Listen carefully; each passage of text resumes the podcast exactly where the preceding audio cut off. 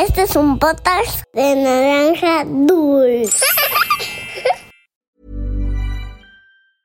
Hiring for your small business? If you're not looking for professionals on LinkedIn, you're looking in the wrong place. That's like looking for your car keys in a fish tank.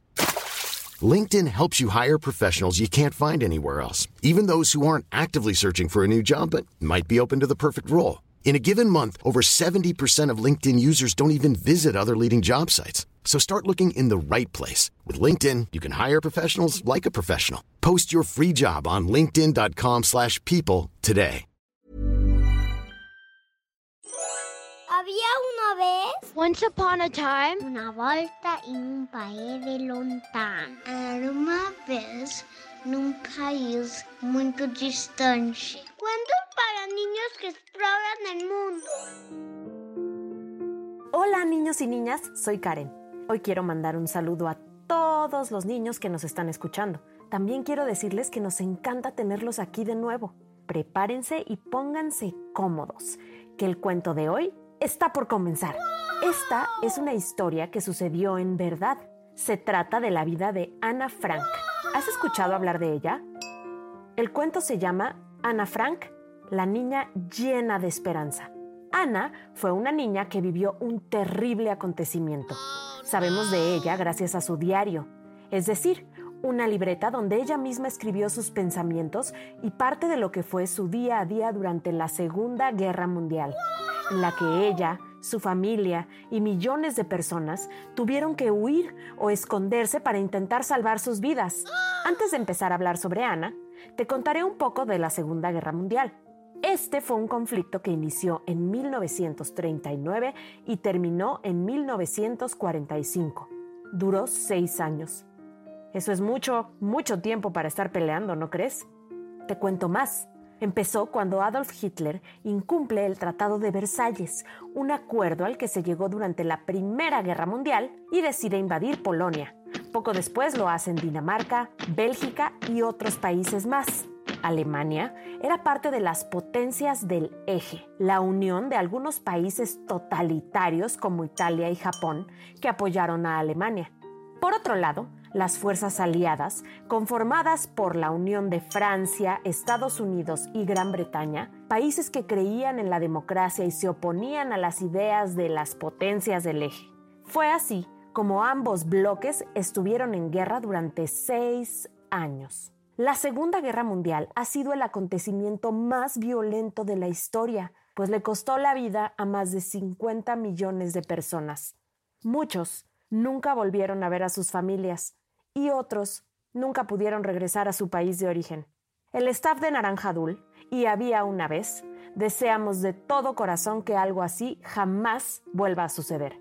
Ahora que sabemos un poco más sobre la Guerra Mundial, te contaré la historia de Ana Frank, la niña llena de esperanza. Esto es, había una vez. ¡Comenzamos! Ana era una niña que nació en junio de 1929 en Alemania.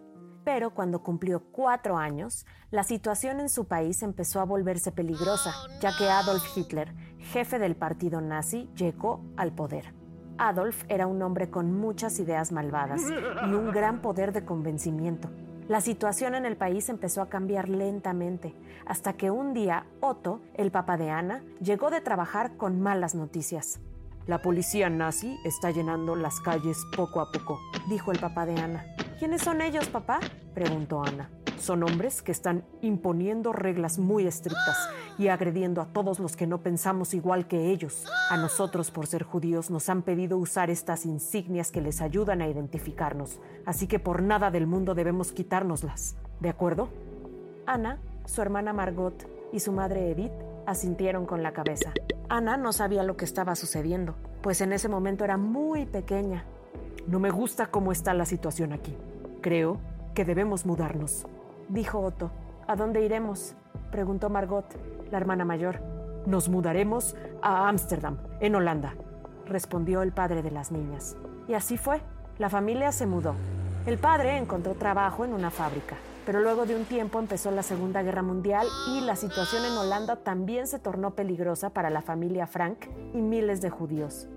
Ana, Margot, Deben tener mucho cuidado. Una de las reglas que tenemos ahora es no salir a la calle después de las 8 de la noche, así que por favor sean cuidadosas cuando jueguen afuera. Supe que ya no están dejando que los judíos vayan a la escuela, que trabajen. Tampoco nos permite usar las banquetas. Si salimos, debemos caminar por la vialidad, dijo Otto a Edith. Los padres de Ana estaban muy preocupados, así que buscaron un refugio por si necesitaban esconderse pues la policía nazi estaba haciendo cosas atroces en contra de los judíos. Fue así como acomodaron un pequeño escondite en la fábrica donde trabajaba el papá de Ana. Lo adaptaron como casa para poderse esconder hasta que terminara la guerra o hasta que los nazis dejaran de perseguir a los judíos. Pasaron los días y el 12 de junio de 1942, Ana cumplió 13 años. ¡Feliz cumpleaños, querida Ana! gritaron todos para festejarle. Tenemos algunos regalos para ti. Espero que te gusten, dijo su padre mientras su familia le entregaba unas flores, dulces, un rompecabezas, algunos libros y una libreta muy especial. ¡Un diario! Muchas gracias, me encanta, dijo Ana. Decidió ponerle nombre a su diario y lo llamó Kitty. Ana escribía mucho de lo que veía y escuchaba a su alrededor. Un mes después, en julio de 1942, escribió. Querida Kitty, mis padres escondieron a Margot porque los nazis vinieron a buscarla. Es probable que debamos irnos de esta casa. Me contaron que tienen preparado un escondite y que pronto nos iremos para allá. A la mañana siguiente, Niñas, debemos irnos, dijo el padre de Ana. Mm, no podemos llevar maletas, ni una sola, así que pónganse toda la ropa que puedan, dijo la madre de Ana. La familia Frank llegó al refugio al que llamaron la casa de atrás. Era un pequeñísimo departamento en el que debían seguir muchas reglas para sobrevivir. Por ejemplo, durante el día no podían salir, tampoco hacer ruido para que los empleados de la fábrica no se dieran cuenta. Durante la noche salían a escuchar la radio para estar al tanto de lo que sucedía. Algunos amigos de Otto Frank les daban alimentos, ropa, periódicos y otras cosas. Ana se refugió en su diario.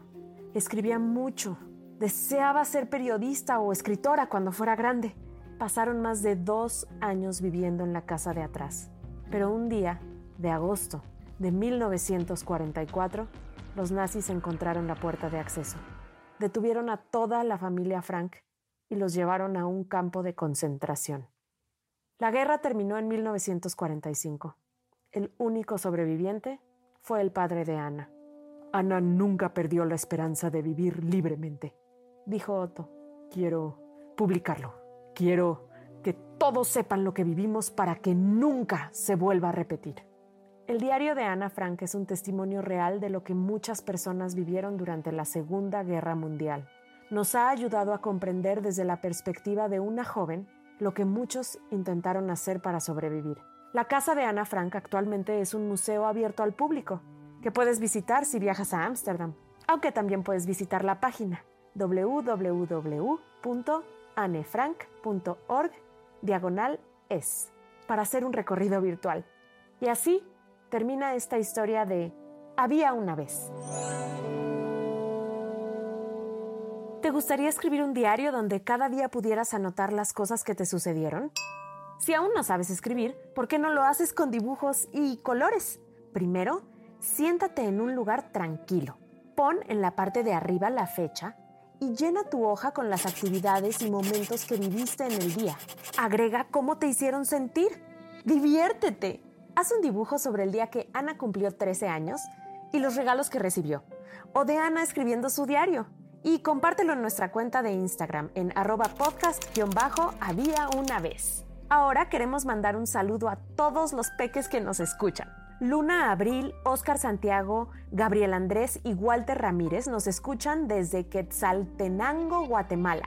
Saludos a Aarón de 8 y Jessica de 4 de Nuevo México. Mirare Itzae y Carlitos Jefté de Zumpango, Estado de México, que a diario escuchan los cuentos antes de dormir. Emma Luna nos mandó un dibujo de Rebeca, la niña Masai. Luciana, que vive en Nueva York, nos manda otro increíble dibujo de El Rey Midas. Leonardo Martínez Cruz de Puebla nos escucha todos los viernes. Paula de 5 y Tomás Vaquero de 3 nos escuchan desde Austin, Texas. Nicolás de 4 y Yorgos de 6 nos escuchan en el carro desde Guatemala. Kale Río y Talía, de 8, 6 y 3 años, nos escriben desde Carlsbad, California. Estuardo, de 8, Cristian, de 5 y Génesis, de 4, aman escuchar los cuentos mientras van en el tráfico desde Guatemala. Desde Bogotá, Pablo nos manda un dibujo del príncipe que ríe. Saludos también para su niñera Andrea. Luciana Cusinga, de 4 años, desde Perú, nos manda un dibujo de Malala. Leo González Favila, de 7 años, de Torreón, Coahuila. José Eduardo nos escucha antes de dormir de Ciudad de México. Rafaela y Josefa Ruiz de Santiago de Chile. Emma Sofía Albarrán de Cuernavaca, Morelos. Mica y Maike de Puebla. Sabina Torres mandó un bello dibujo del cuento El árbol de las manzanas y le manda saludos a su hermano Elio Torres Sánchez de Guadalupe, Nuevo León. Ricardo y Rafael Rosero de Guayaquil, Ecuador, son fans de Había una vez.